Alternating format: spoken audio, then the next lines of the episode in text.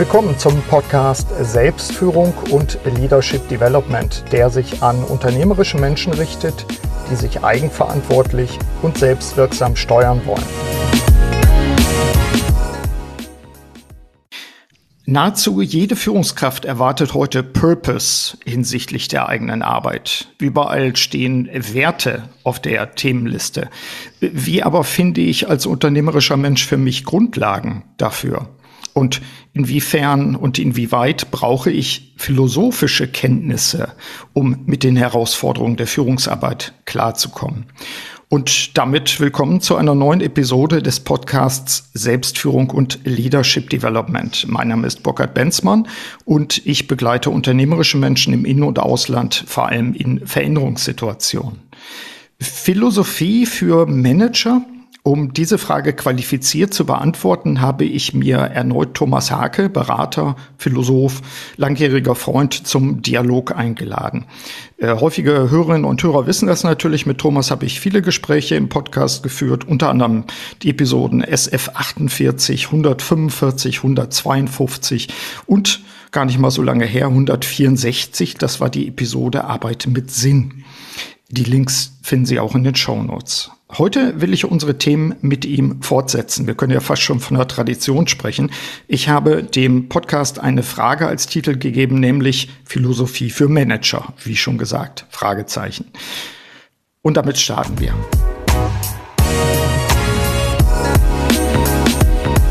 Thomas, grüß dich erstmal. Hi. Ja, moin ja. aus Berlin.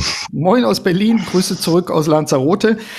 Was mich äh, zu so einer Eingangsfrage natürlich gleich wieder bringt. Ich hatte mir das aufgeschrieben, als ich mich vorbereitete vor ein paar Wochen auf den Podcast und da war das Wetter in Osnabrück irgendwie total mager und mir schlägt irgendwie nicht so gutes Wetter manchmal auch wirklich auf die Stimmung. Jetzt bin ich auf Lanzarote, man sollte glauben, alles prima, 21 Grad Sonnenschein. Nun gerade heute ist es am Regnen. Krasse Sache. Ähm, von daher meine ungewöhnliche Frage zum Start. Wie kommst du eigentlich mit schlechtem Wetter klar? Oder stört dich das gar nicht? Mm, die Frage passt hier auch, weil es geht, glaube ich, heute eine lange Schönwetterperiode zu Ende mit einem Tag blauer Himmel nach dem nächsten und viel Sonne, was ich auch weitlich genossen habe.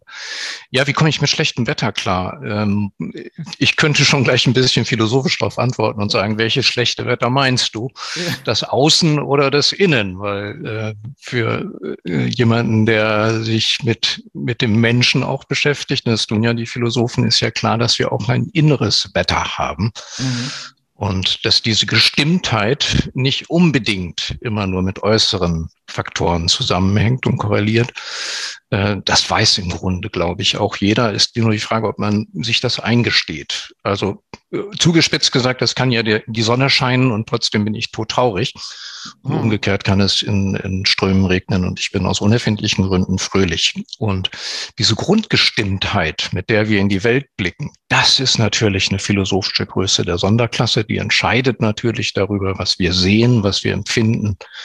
Ja, ich, ich habe ein völlig anderes Weltbild, wenn ich, äh, sage ich mal, angsterfüllt in die Welt gucke. Dann sehe ich natürlich überall Gefahren, als wenn ich äh, in Vollbesitz meiner Kräfte äh, auf alles zugehe, in, in allerbester Laune und jeden Menschen umarmen möchte, der mir begegnet. Mhm. Also unsere Gestimmtheit äh, das ist auch ein Begriff, der in der Philosophie auftaucht, übrigens bei Martin Heidegger in Sein und Zeit. Diese Gestimmtheit ist etwas sehr, sehr Grundsätzliches.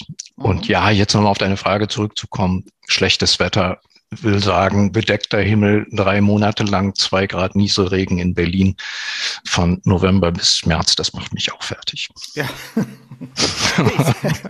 bei, aller, bei aller inneren Gestimmtheit, äh, wo du gerade sagtest, jeden umarmen ist natürlich auch ein Thema. In diesen Zeiten will ja auch kaum einer umarmt werden, ist auch ein Punkt. Äh, aber das Laufen alle weg, ne? Ja, genau. Die, die sind ängstlich gestimmt, glaube ich. Irgendwie ist das so. Naja, gut.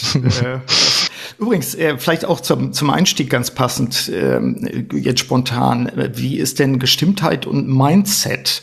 Also dieser berühmte äh, englische Begriff Mindset. Ich übersetze mal so holperig mit Denkrahmen.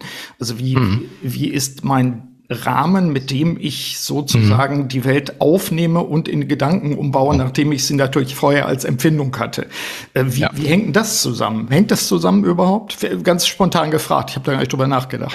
Ja, ganz spontan gefragt würde ich sagen, in diesem Begriff Mindset äußert sich auch die Hoffnung, dass wir da äh, reinwirken können, wie wir die Welt sehen und nicht einfach nur diesen Stimmungen oder Gestimmtheiten uns überlassen müssen. Mhm. Und ich glaube, Denkrahmen, äh, wenn man das so übersetzt, oder Geistesrahmen, das ist eigentlich genau dasselbe, nun, äh, was äh, tatsächlich damit gemeint ist, wenn man sagt, wir sind die Schöpfer unserer Wirklichkeit. Mhm. Das heißt ja noch nicht, dass wir auch frei darüber entscheiden können. Ja. Ähm, also jeder, der wirklich starke Gefühle in sich trägt, starke Gestimmtheiten in sich trägt, kann ja mal versuchen, den, das wegzuschieben. Es könnte sich herausstellen, dass es ähnlich schwierig ist, wie einen Elefanten wegzuschieben. Mhm. Womit wir natürlich auch schon mitten in unserer Thematik sind. Warum bin ich überhaupt auf die Frage gekommen, Philosophie für Manager? Fragezeichen. Ähm, ich will es erläutern, dir und auch den Hörerinnen und Hörern. Ich äh, hatte mich so irgendwann schlagartig mal wieder Rupert Lai zugewendet äh, und mhm. hatte auch dort eben, ich glaube, sogar das gleichnamige Buch gefunden von ihm und dachte dann, jetzt muss man ein bisschen recherchieren und fand dann auf den Internetseiten der Wirtschaftswoche ähm, einen Artikel, der da hieß, der heroische Manager hat ausgedient und darunter den Untertitel, und darum hängt es damit zusammen, nämlich Führung mit Philosophie statt mit Balance Scorecard. Das fand ich ja schon mal ganz spannend. Der Artikel ist übrigens schon aus 2000, 2013 von Norbert Geiselhardt. Ich oh, sehr schön. Ja, mhm. ich, ich habe mal ein Zitat daraus. Äh, wer über, und das finde ich eine sehr kecke Behauptung, Zitat also, wer über philosophische Kenntnisse verfügt, kann über die Wechselfälle des Lebens umfassender nachdenken. Er kann mit diesem Hintergrundwissen manche Ereignisse tiefer reflektieren und vor allem für alles Menschliche ein besseres Verständnis haben. Zitat Ende. Äh, Thomas, äh, wo kann ich mir denn als äh, interessierte Führungskraft diese philosophischen Kenntnisse überhaupt aneignen? Und was ist dann relevant und was ist nicht relevant? Muss ich das jetzt studieren? Muss ich wieder von vorne anfangen? Äh, Klammer auf, es war mein Drittfach, also ich selbst für mich einigermaßen präpariert, aber jetzt fragen sich die Hörerinnen und Hörer. Hm. Zunächst mal möchte ich hinter alles drei einen Haken machen. Ja, also äh, philosophische Kenntnisse an dem Wort könnte man sich reiben. Mhm. Habe ich auch beim Lesen getan, weil das, das hört sich so ein bisschen nach Bildungsgut an. Mhm. Ähm, aber am Ende ist das auch egal, wie man es nennt. Ja, was stellt denn die die Literatur, die philosophische, aber auch die ganz normale Literatur bereit. Sie stellt Deutungsmuster bereit, mit denen ich tatsächlich die Wechselfälle des Lebens umfassender durchdenken kann.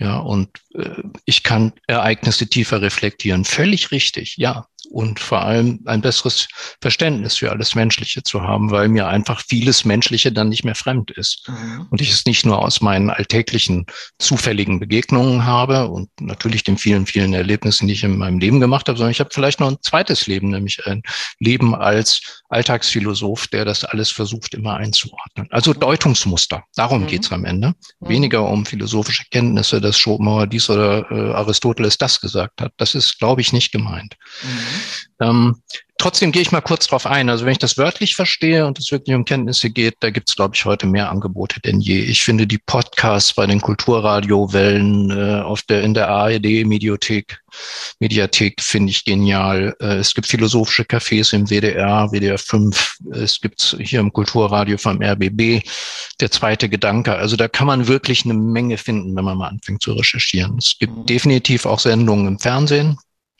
ich schaue nicht TV, insofern kann ich darüber wenig sagen. Ähm, und was es natürlich auch gibt, wenn es um Kenntnisse geht, oder auch vielleicht schon ein bisschen mehr, das sind tolle Einführungen. Wenn Leser und Leserinnen unter den Hörerinnen sind, Vermutlich dann kann ich, stark, ja. ja, dann kann ich, kann ich Bücher von Rüdiger Safranski empfehlen, Bernd Eilenberger, den ich mit großem Gewinn gelesen habe. Die lese ich einfach sehr, sehr gern. Und ich weiß auch von befreundeten Führungskräften, dass sie die auch mit Freude und Gewinn gelesen haben. Zum Beispiel Zeit der Zauberer von Eilenberger über die große Epoche der deutschen Philosophie genau vor 100 Jahren. Mhm. Ich finde einfach, das ist eine, eine super Gabe, solche brillanten Einführungsbücher zu schreiben.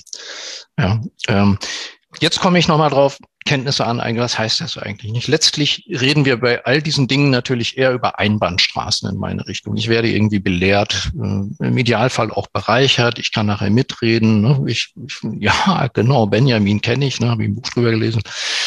Aber ich würde sagen, der wertvollste Dienst von solchen Einführungen und Podcasts ist es vielleicht, dass die ein Vorverständnis schaffen. Wenn ich dann wirklich mir mal mh, hm, irgendeins dieser Bücher schnappe. Was weiß ich, die geschichtsphilosophischen Thesen von Walter Benjamin oder so, die, die Bücher, die ich die Heiligen nenne, mhm. und sich wirklich mal darauf einlässt, vielleicht Satz für Satz das auf der Zunge zergehen lässt, dann hat man ein Vorverständnis, was, um was es hier eigentlich geht. Und das können diese, diese ähm, kenntnisvermittelnden Bücher tatsächlich leisten. Mhm. Gibt es nicht da auch einen Widerspruch vielleicht an der Stelle? Also ich bin jetzt ähm, mhm. wie du, äh, wir haben unsere Erfahrungen mit Führungskräften, die dann zum Beispiel im Coaching zu uns kommen und mhm. äh, wenn ich jetzt mein, mein äh, Coaching-Kunden, ich habe gerade mal einen vor Augen, wenn ich dem jetzt empfehlen würde, äh, wobei der könnte es vielleicht sogar tun. Aber wenn ich jetzt sagen würde, äh, jetzt, ich erzähle jetzt, ich, genau, jetzt erzähle erzähl ich in die fünf wichtigsten Bücher und bis zum nächsten äh, Speed Coaching äh, habe hab ich gerne von Ihnen dazu eine Zusammenfassung. Da wird er sagen, das ist ja, alles schön und ja. gut, aber wir haben gerade im genau. Moment das Problem, äh, genau. Ukraine, Lieferketten, was auch immer. Also der wird mal sagen. 20 Leute entlassen, Vogel zeigen. Genau, mir, genau. Fehlt, mir fehlt einfach die Muße, die ich brauche, ja. um, mir hat dieser Begriff Alltagsphilosophie sehr gut gefallen. Äh, ja. Mir fehlt die Muße, mich alltagsphilosophisch zu betätigen. Ich würde ja. meinen Coaching-Kunden an der Stelle nicht vom Haken lassen. Das ist ein anderes Thema. Da können wir gleich nochmal drauf eingehen. Schick ihn doch zum Hake. Das wäre eine noch bessere Idee. Genau. Sowas, sowas in der Art. Aber die andere Geschichte ähm, ist ja die Frage auch nach den richtigen Portionen. Also ich fand den, den Hinweis gerade schon mal sehr hilfreich zu sagen, ähm, vielleicht, vielleicht war, hatte ich sogar schon mal als Führungskraft eine gewisse Affinität zu bestimmten Themen oder Philosophen oder Zeit, Epochen und so weiter, dann mhm. kann ich natürlich über die Podcasts oder über die, die Einführung, kann ich natürlich dieses Interesse sozusagen für mich wieder ankurbeln und vielleicht genau. auch, auch sozusagen damit wieder genau. alltagszugänglicher machen, weil mein Alltag stark fremdbestimmt ist und in diesen Richtig. Zeiten erst recht.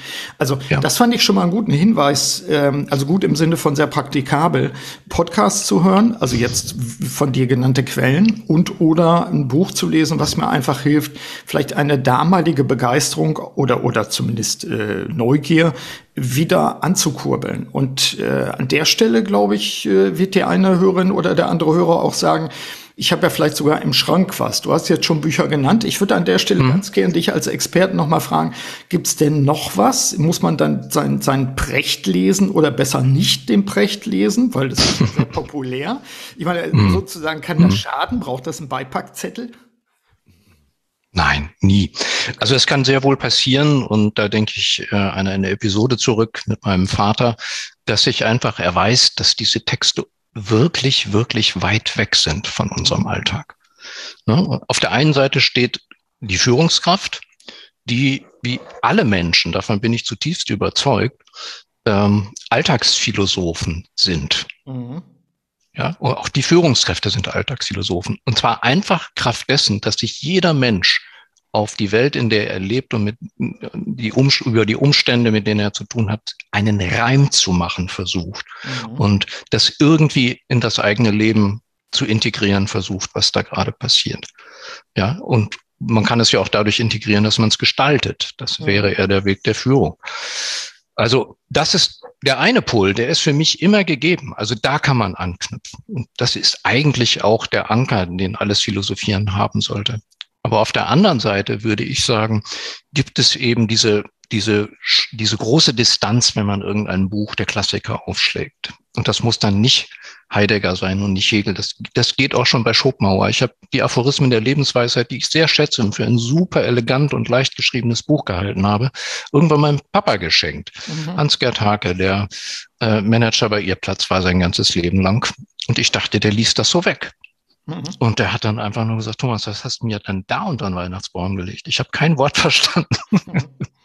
Und der war nicht doof. Der hat selber am Ende seines Lebens Bücher geschrieben. Das zeigt nochmal, wie groß die Distanz dann auch ist.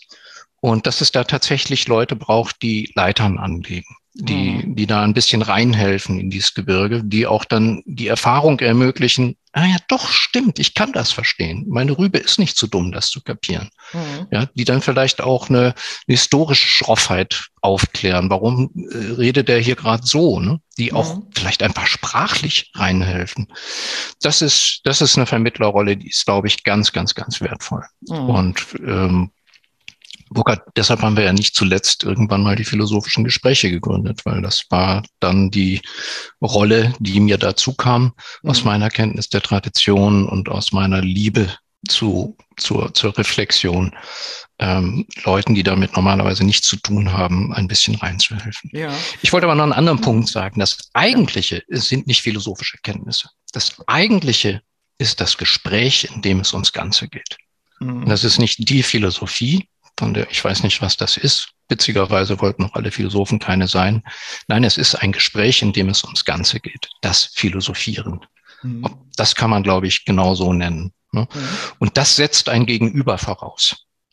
Ich glaube, ich kann wohl auch mit mir selber reden. Mhm. Aber ich tue das dann gerne, indem ich was aufschreibe. Und schon habe ich diese Differenz wieder gesetzt zwischen mir und dem, was ich schreibe. Wie soll ich wissen, was ich denke, bevor ich lese, was ich schreibe? ja, also mhm. ich kann das Gespräch mit mir führen, zum Beispiel im Modus des Schreibens. Ich kann das Gespräch mit einem Lebenden gegenüber führen, mit einem mitdenken und mitfühlenden Menschen. Ich nenne ihn mal Freundin oder Freund. Mhm. Ja. Das kann aber auch das Buch eines längst Verstorbenen sein. Und auch das intensive Lesen eines Buches in, verstehe ich als einen Dialog. Mhm. Da tritt jemand mit mir, mit seinen Gedanken äh, in den Dialog. Und das ist dann eben Gespräch mit abwesenden Menschen über ja. die Distanz von Raum und Zeit und Vertrautheit hinweg. Mhm. An, an, der Stelle auch wieder äh, praktisch sozusagen für die Hörerinnen und Hörer gibt es sowas, äh, können wir sowas entwerfen, können die Hörerinnen und Hörer das entwerfen wie ein persönliches Ritual der Beschäftigung mit Philosophie und wie könnte dies aussehen? Also ähm, ich merke in diesen Zeiten der, der, wie ich finde, mentalen, sehr starken Belastung oder auch der Belastung meines mentalen Immunsystems, darüber haben wir ja. letztes Mal ja auch schon gesprochen. Ich empfinde ja. in diesen Zeiten eine, eine große Notwendigkeit bei mir, zum Beispiel äh, etwas in Anführungszeichen Tröstliches und Aufbauendes jeden Tag zu lesen. Ähm, ja. Und das, das ist bei mir ja. etwas, äh, das hatte ich schon an anderer Stelle mal erwähnt, das ist etwas, was mir hilft, was äh, mir Kraft gibt und was äh, ich sag mal, wie so ein Kalenderblatt war, glaube ich, auch schon mal mein Beispiel dafür. Ähm, es, es darf gern vielleicht ein bisschen umfassender sein, aber es kommt ja darauf an, was auf dem äh, Kalenderblatt steht. Vielleicht eben Aphorismus, äh, ja. kurze, kurzer Satz, der ja. bei mir Resonanz auslöst. Also ja. Äh, darum auch an der Stelle, bevor wir darauf eingehen, wie man, wie man vielleicht äh, andere Formate, darüber hinausgehende Formate auch schaffen kann oder wiederentdecken kann, ähm, was ist sozusagen die, die, die, das Ritual der Beschäftigung? Wie könnte es aussehen? Ist es dann eine morgendliche Reflexion mit dem, mit dem Buch, in dem man schreibt, also eine Kladde? Das ist eine typische Burkhard-Benzmann-Frage. Weil du natürlich zu Recht als äh, Selbstführungsexperte äh, darauf drängst, dass wir Rituale brauchen. Ich glaube das auch, bin da zutiefst überzeugt davon. Es beißt sich an dieser Stelle nur ein bisschen mit meiner Lebenserfahrung, die, die besagt, dass ähm, es auch eine große Empfänglichkeit braucht, um das Richtige im richtigen Moment äh, irgendwie in der Hand zu kriegen. Mhm.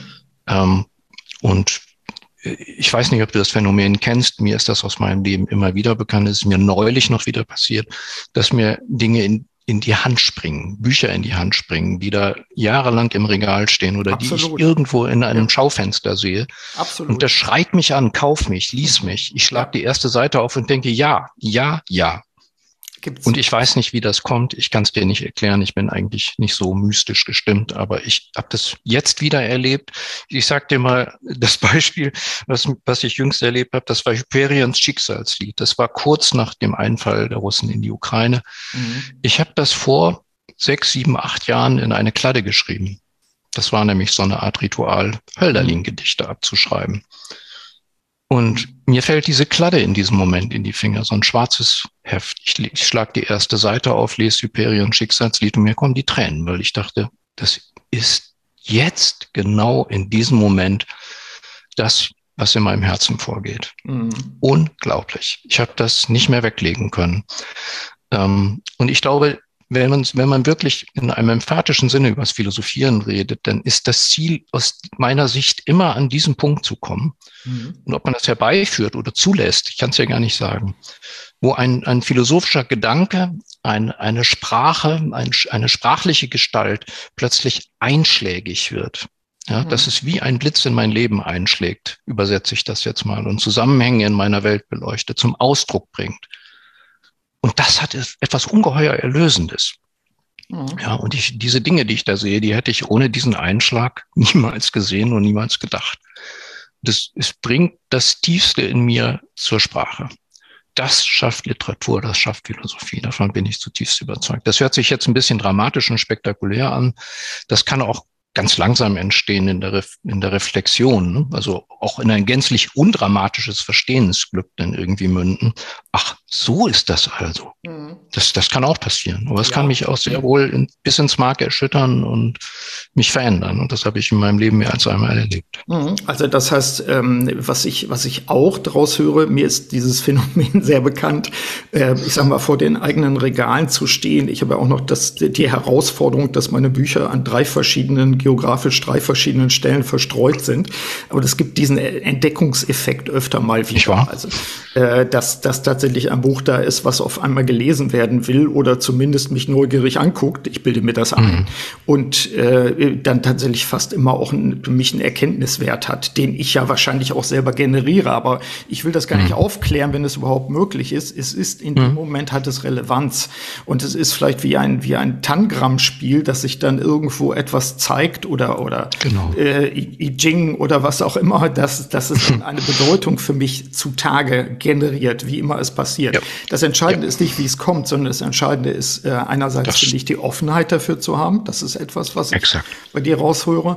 Und das Zweite ja. ist für mich dann aber auch die, wie soll man sagen, ich weiß gar nicht, ob der Begriff Ernsthaftigkeit das Richtige ist, aber dass sich darauf einlassen und sagen, so jetzt lasse ich das auch mal vibrieren und, und mhm. äh, gucke mir das an, schreibe darüber mhm. oder lese es nochmal oder was auch immer und gönne mir die Zeit in dem Moment darüber nachzudenken. Und genau an dem Punkt ähm, finde ich es ein spannender Punkt zu sagen, eigentlich gibt es dann, was, wenn es um Alltagsphilosophieren geht, gibt es ja, gibt's ja zwei Wege, die durchaus miteinander oder zwei Aspekte, die durchaus verknüpft sind. Das eine, die Offenheit zu behalten, dass dich sowas anspringen kann, also auch so eine Art Neugier slash Offenheit mhm. oder sowas zu haben. Mhm. Und das andere, da bin ich dann wirklich der, der Experte für Selbstführung, auch Rituale zu haben, wo das dann mhm. auch durchaus nochmal wieder auftauchen kann.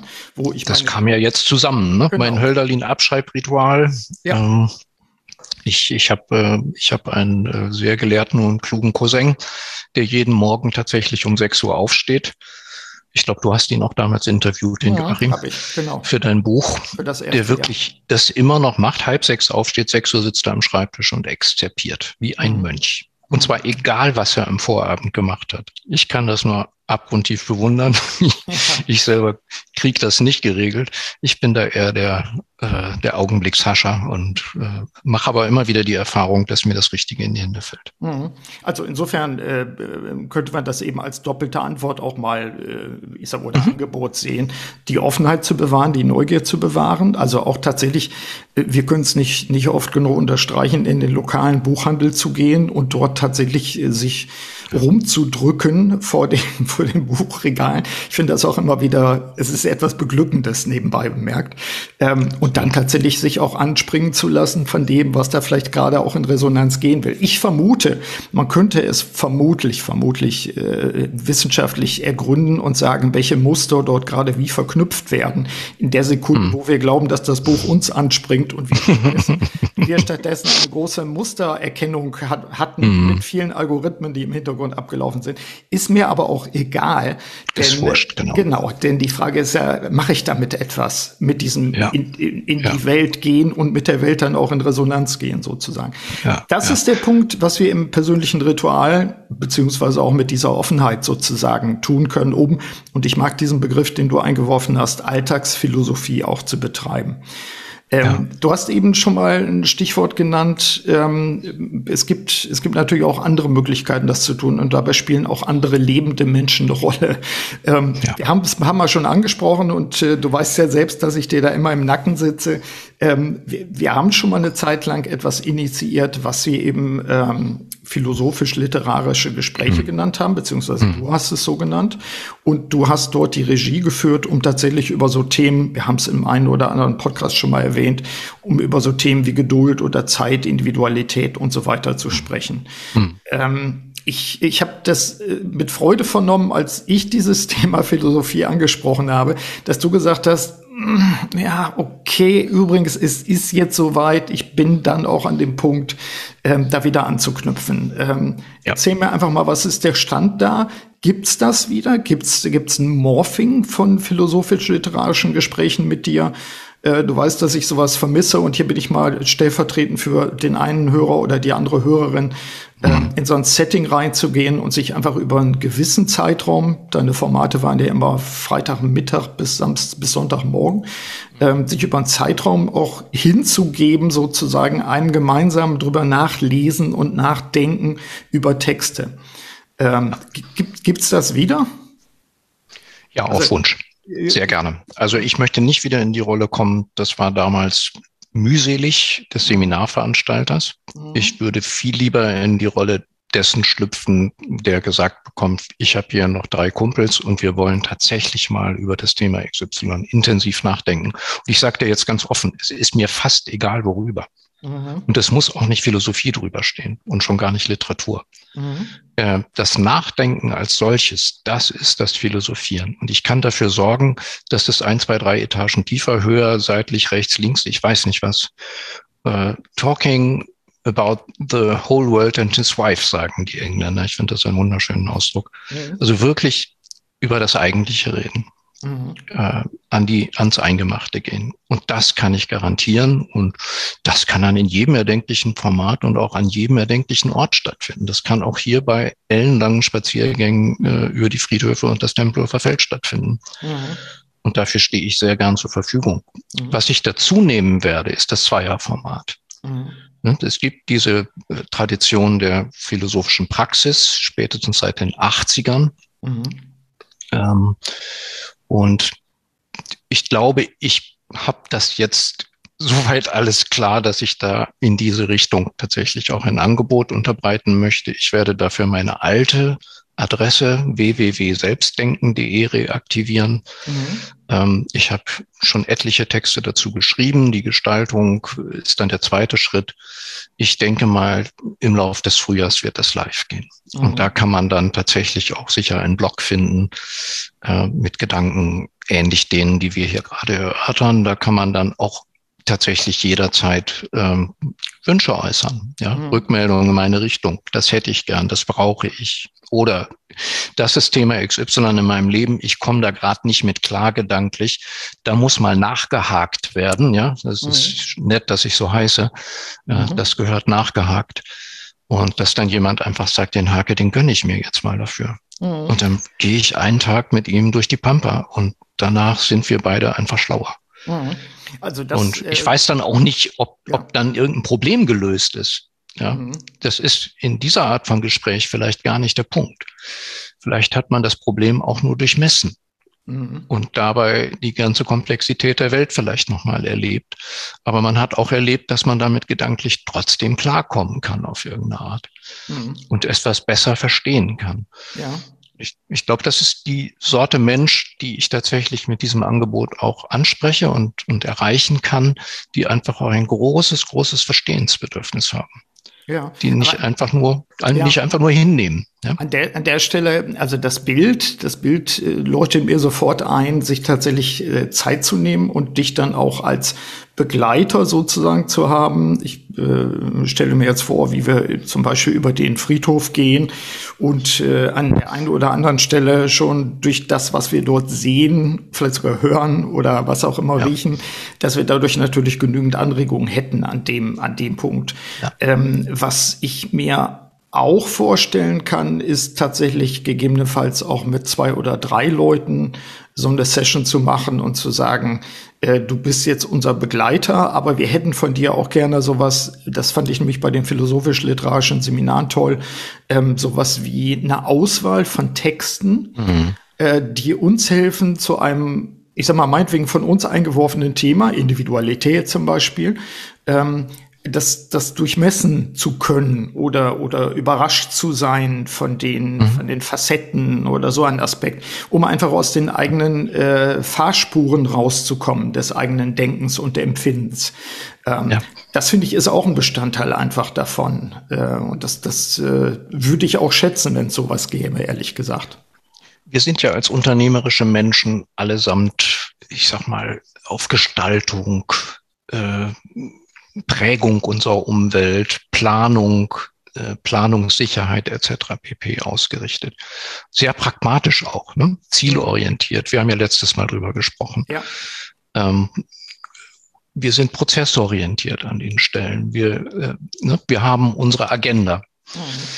Und ich glaube tatsächlich, dass das ungeheuer erholsam sein kann, mal diesen ganz, dieses ganze, diese ganze Diktatur des Nutzens für einen Moment beiseite zu schieben und nicht immer zu fragen, wofür ist das jetzt gut, dass wir das denken, sondern es einfach zuzulassen. Um der Wahrheit willen. Das hört sich jetzt pathetisch an. Ja, ich weiß nicht, ob ich die Wahrheit je erreichen kann, aber ich kann immer mal wieder wie so eine Maus in verschiedene Höhlen kriechen und gucken, was ist da eigentlich. Und das gemeinsam zu tun, ist eine große Lust. Also und Erholung, Erholung ist ja schon wieder etwas, was bei mir gerade in Resonanz geht. ähm, also ich, äh, ich finde das gerade ganz spannend, weil ich bei mir feststelle, dass ich den Begriff der Erholung ganz lange gar nicht benutzt habe. Und äh, dass ich zwar öfter von Muße spreche und so weiter, Menschen nehmen sich doch mal Mußezeiten und so weiter. Ähm, aber dieses sich erholen, ähm, das ist ja fast wie so ein Tag Urlaub dann an der Stelle mit vielleicht sogar ja. bestimmten Triggerpunkten darf ich das und so ja. weiter. Das muss da jetzt. Oh Gott, was ist das Freundesgespräch, was wir, was mhm. wir kennen, wir beiden? Mhm. Was ist das anderes? Mhm. Ja, ich, ich erhole mich in dem Sinne, dass ich mich raushole aus dem üblichen Hamsterrad das viele ja auch mit der Karriereleiter. Ne? Wie hat das jemand gesagt? Für den Hamster sieht der Lauf im Hamsterrad aus wie, von innen sieht das aus wie eine Karriereleiter. also mal raus aus dem Hamsterrad und äh, einfach wirklich herumlaufen in der, in der freien Welt und den Blick heben und mhm. äh, die Medien abschalten und wirklich den Kopf stattdessen einschalten und aut autonom denken miteinander, sich gegenseitig inspirieren, sich gegenseitig auf Ideen bringen und alles nutzen, was dafür gut ist. Schau mal, wir haben das Gutenberg-Projekt. Wir haben ja die Klassiker der Weltliteratur in der Tasche buchstäblich. Jetzt ja. habe ich gerade gesagt, wir lassen die Medien aus, aber wir können sie auch nochmal ganz anders nutzen. Mhm. Und sagen, ja. da fällt mir ein, Hyperion Schicksalslieb, Moment mal, ja, zack, mhm. drei Klicks habe ich es auf dem, habe ich es auf dem äh, Smartphone. Mhm. Und wir können auf der Friedhofsbank da vorne uns das gegenseitig äh, mal kurz zur Kenntnis geben, was uns ja. gerade einfällt. Also Großartig. Das, das finde ich, das finde ich schon faszinierend. Die, die, also ich, ich, ich muss bei mir wirklich diesen Begriff der Erholung noch mal ein bisschen nachschwingen lassen, weil ich das sehr, gerade sehr, sehr faszinierend finde. Ist das, ich hatte mir noch eine Frage auch notiert, ist das auch der Unterschied zwischen äh, zum Beispiel einer Coaching-Session bei dir und einer, einem, einem philosophischen, praktischen Tag sozusagen, dass, dass dieser Aspekt ich sag mal, des, des Verwertungszwecks oder der, ja. der Zielgerichtetheit, der Kontrolle, all diese Aspekte, die als ja. Unternehmer uns sicherlich auch dominieren und von denen wir uns dominieren lassen, dass das wegfällt, ist das der Unterschied? Ich meine, jetzt ein Coaching hat ja schon eine Absicht. Also ich würde dann hinkommen zu genau. dir, würde sagen, ich genau. habe dies und dies Thema und ich kriege genau. hier meine Rollen nicht übereinander und wenn ich hier genau. rausgehe, hätte ich gerne mehr Rollenklarheit und dies und das können Sie mich dabei unterstützen. Dann würdest du sagen, ja, können wir überlegen.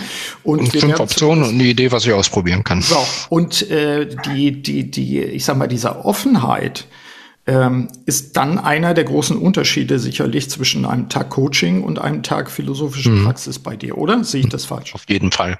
Also gute Gespräche sind es natürlich hier wie dort. Und sie sind auf beiden Seiten nicht belehrend, das ist mhm. auch klar. Das hat, das haben die, diese Gesprächstypen sicherlich gemeinsam. Aber es gibt wirklich eine, eine, eine starke Akzentverschiebung. Also eine würde ich darin sehen, die, was du gerade schon genannt hast, also dieses, dass man aus dem pragmatischen, zielorientierten, utilitaristischen Paradigma rauskommt. Ja Ja, dass man immer auf den Nutzen schaut, auf gut Deutsch. Und, und das mal nicht fragt. Das zweite ist, ähm, es ist eine Akzentverschiebung weg vom Beruflichen, aber nicht im Sinne von Abblenden des Beruflichen, sondern es ist ja Teil des Lebens, was ich von morgens bis abends mache. Und das ganze Leben in den Blick zu nehmen, in dem Zusammenspiel aller Komponenten, zu denen natürlich auch der Beruf gehört. Klar. Und natürlich stellen sich von daher auch viele, viele Fragen. Ne? Also, aber ich bin ja jetzt, ich sag mal, in, dem, in der Situation, in der wir gerade stecken, eben auch als Mensch angegriffen durch das, was passiert. Ja, mhm. die Geschichte hat sich, die Weltgeschichte hat sich mit an den Frühstückstisch gesetzt, an den Abendbrottisch und sie sitzt auch mit im Meetingraum. Ja. Und wir, äh, wir können da gar nicht mehr anders, als das auch zur Kenntnis zu nehmen. Natürlich kann man es wegschieben und so tun, als wäre nichts, aber dann mhm. sitzt der weiße Elefant in der Ecke. Ich werde immer dafür, ihn anzuschauen. Ja, völlig klar. Vielleicht an der Stelle auch ähm, wenn du die, die ähm, Internetseite selbstdenken.de, so war es, glaube ich, ne? mhm. Äh, kann ich ja mal als Link auch in die Show Notes packen. Das ist jetzt aber noch nicht, äh, noch nicht ein gefährdeter Begriff, oder? Weil Querdenker ist ja schon verloren, der Begriff. Äh, ist mir scheißegal. Ja, Tut mir leid, dass ich das so sage. Sag, sag wenn da irgendwelche Hornochsen diesen Begriff besetzt haben, ja. die denken nicht quer, das ist eigentlich auch was sehr Gutes, quer zu denken. Ne? Ja. Aber das ist wahnsinnig schwer, genauso wie das Selbstdenken wahnsinnig schwer ist das hat man nicht, weil man Russia Today liest. Da ist man schon, ist man noch keiner, der wirklich querdenken kann. Nein. Definitiv nein. Und ich würde mir diesen Begriff auch überhaupt nicht kaputt machen lassen mhm. davon. Das ist also, der kantische Begriff. Sapere aude, wage es, dich deines Verstandes zu bedienen. Und das hat mit äh, Querdenkerei und Verschwörungstheorien und Esokram überhaupt null zu tun. Thomas, Gar du bist nichts. schon, bist schon viel mehr abgegangen, als ich das eigentlich sagen wollte. ähm, für, für mich ist das, für mich ist das so, wir müssen bestimmte Sachen auch wieder zurückholen und äh, wir müssen darauf achten, dass wir dann sozusagen solche Begriffe dann eben auch prägen, wie wir glauben, dass wir sie prägen müssen. Also insofern das Selbstdenken, Selbstführung liegt mir natürlich, wie könnte es anders sein, liegt mir sehr nahe und äh, ich ja. werde auch nicht müde, sozusagen meine Mission, meine Aufgabe darin zu sehen, Menschen dazu anzuhalten, wirklich autonom selbst zu denken. Also insofern fände ich gut, wenn wir dazu auch mit dieser, mit dieser heutigen Session, heutigen Episode beigetragen haben. Ich würde mhm. ganz gerne nochmal abrunden, ähm, vielleicht ist das auch schon was Zusammenfassendes, ähm, abrunden sozusagen mit der Frage an dich, wenn ich mich als unternehmerischer Mensch nun animiert fühle, sozusagen mich mit Philosophie auseinanderzusetzen, wie kann ich jetzt ganz pragmatisch vorgehen? Klar, ich meine, dass wir jetzt der Werbeblock zu sagen, ruf mich an, so ungefähr. Da, da können wir jetzt einen Haken dran machen, so ungefähr. ähm, aber die andere Geschichte ist, äh, vielleicht äh, haben wir es ein bisschen kleiner. Also vielleicht nochmal zusammenfassend, ähm, du hast gesagt, gut sind ähm, entsprechend Podcasts zum Beispiel. Habe ich mhm. dich da richtig? Geh noch mal kurz rein. Ja. Was, was ja. kann ich tun, wenn ich jetzt sozusagen getriggert bin und sage, oh, ich, ich, ich muss mich dem jetzt mal nähern und bevor das Ganze wieder wieder abflaut, möchte ich jetzt mal da einen Nagel in die Wand äh, hauen und und möchte mal die ersten Schritte machen. Was sollte ich tun? Deiner Meinung nach? Mhm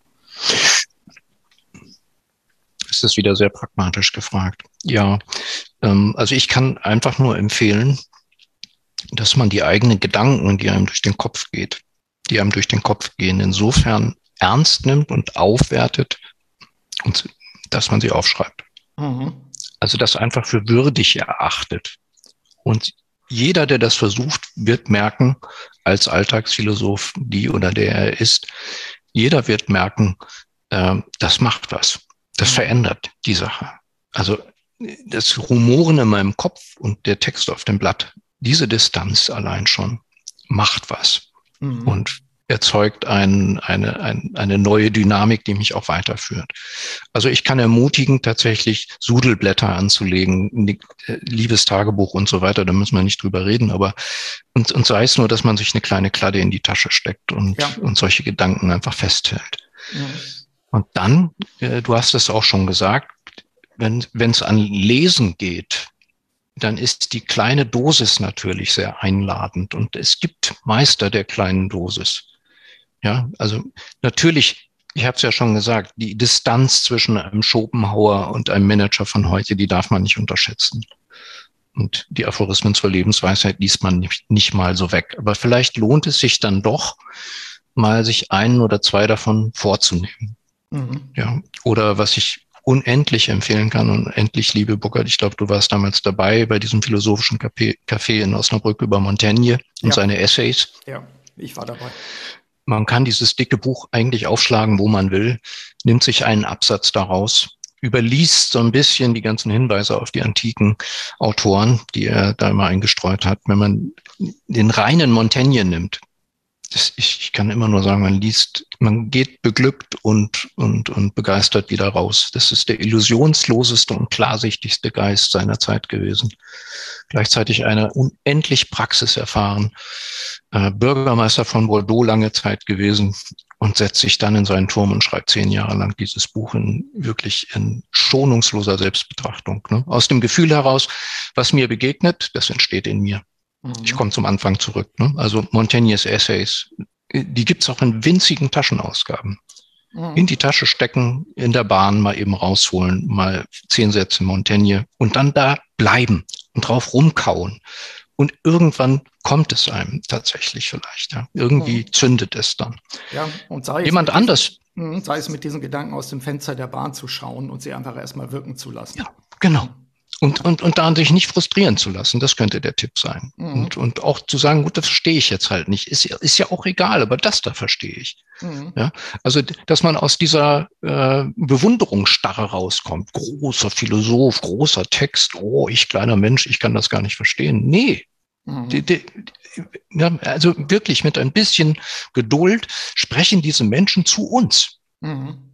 Absolut. Wie also, Freunde, wie ja, gestorbene Freunde. Irgendwann. Ich kann es nur unterstreichen und wie gesagt, gerade so das Bild mit dem, mit dem äh, Lesen und, und auch Nachsinnen so ungefähr nachklingen lassen, ist auch ein, ein Tipp, den ich da einfach nochmal draufsetzen würde. Und du hast es natürlich gesagt, auch durchaus sich zu bedienen. Wir sind, wir sind in modernen Zeiten äh, der Podcasts und so weiter, da gegebenenfalls auch äh, spezifisch hm. mal ein bisschen nachzu äh, zu schauen, einfach egal, ob ich jetzt sozusagen einsteigen will oder ob ich vielleicht sogar ja. wiederentdecke und sage, Mensch, ich habe genau. früher schon mal XYZ gelesen. Äh, ja. Wie komme Könnte auch beides zusammengehen. Genau. Burkhard, ne? Also, dass man zum Beispiel mal guckt, finde ich was über Montaigne. Mhm. Was, was findet man da? Ich sage es nur mal ganz kurz in Klammern nochmal. Ein Mensch, der eben das, die, die Existenz, die ein einzelner Mensch führt, äh, schonungslos anschaut, der sich mhm. Eingeständnisse macht. Das ist ein Buch voller Eingeständnisse darüber, wie es wirklich ist. Und man wird merken, es ist wirklich so. Mhm. Das sind lauter Dinge, die wir vor uns selber verstecken, von denen da die Rede ist. Und ich könnte doch einen tollen Podcast vielleicht finden über Montaigne. Und danach schlage ich das Buch auf. Genau. Und wenn ich eine lange Zugfahrt habe, geht beides tatsächlich. Ja. Also das, das geht auch im Auto. Ja. Äh, und dann schlägt man es halt in der Raststätte auf. Und ja. dann wird die Raststätte plötzlich ein Panoptikum des Lebens. Ja. Ich habe noch einen Buchtipp, Burkhard. Kann ich dir noch loswerden? Ja, damit. Weil ein bisschen kleiner, ein bisschen näher dran an uns ist der Thomas Mayer. Den kennst du, glaube ich, auch. Sein wunderbarer Aphorismenband wäre, die Einsamkeit nicht so lehrreich, könnte man glatt daran verzweifeln. Ja, Im Schweizer Salis Verlag erschienen und mhm. Also ein, ich weiß nicht, das sind Sätze, die kenne ich fast auswendig und ich lese sie jedes Mal wieder neu. Mhm. Irre. Ja. Und das kann, das kann ein kluger Kopf, das kann eine gute Literatur und das ist unendlich belebend und erfrischend und manchmal auch erschütternd. Ja, er passt, denke ich, in diese Zeit. Das äh, wäre dann auch unser Beitrag für uns selbst, aber natürlich auch für die Hörerinnen und Hörer. Ähm, auch praktische Tipps, Lesetipps sogar. Das sollten wir in der Zukunft auch beibehalten. Ich glaube, da gibt es auch eine Resonanz bei unseren Hörerinnen und Hörern, da ganz konkret auch mal zu sagen, welches Buch hat uns berührt oder welcher Podcast oh, ja. hat uns berührt. Ähm, Wie schön das, das. Genau, und das einfach weiterzugeben. Thomas, mhm. Ähm, an der Stelle äh, wieder einmal ganz herzlichen Dank, auch äh, gerne. im Namen der Hörerinnen und Hörer, dass wir, dass wir auf diesem Thema, ich hätte fast gesagt, drauf rumkauen durften. Philosophie für Manager, Fragezeichen. Da würden wir doch jetzt sagen, Philosophie für Manager, Ausrufezeichen. Und äh, haben, denke ich, so ein paar Türen geöffnet, wo die eine oder der andere durchgehen kann. Insofern das ganz herzlichen Dank. Sehr gerne, Burkhard. Und ich, ich hoffe tatsächlich, dass diese Türen äh, dann auch offen stehen und durchschritten werden kann. Ja. Dir, danke dir. Gerne.